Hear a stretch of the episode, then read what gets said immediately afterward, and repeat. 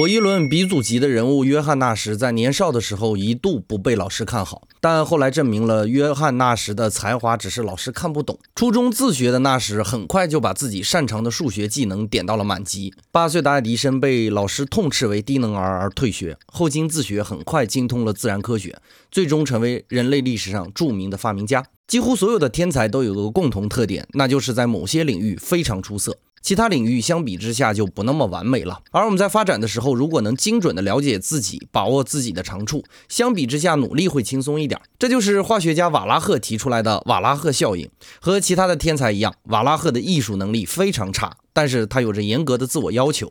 这种拘泥的人生态度很适合研究化学。果不其然，瓦拉赫很快就在化学上表现出自己的独到之处。了解自己，从而挖掘自己的潜力和特长，这就是瓦拉赫效应告诉我们的内涵。你学会了吗？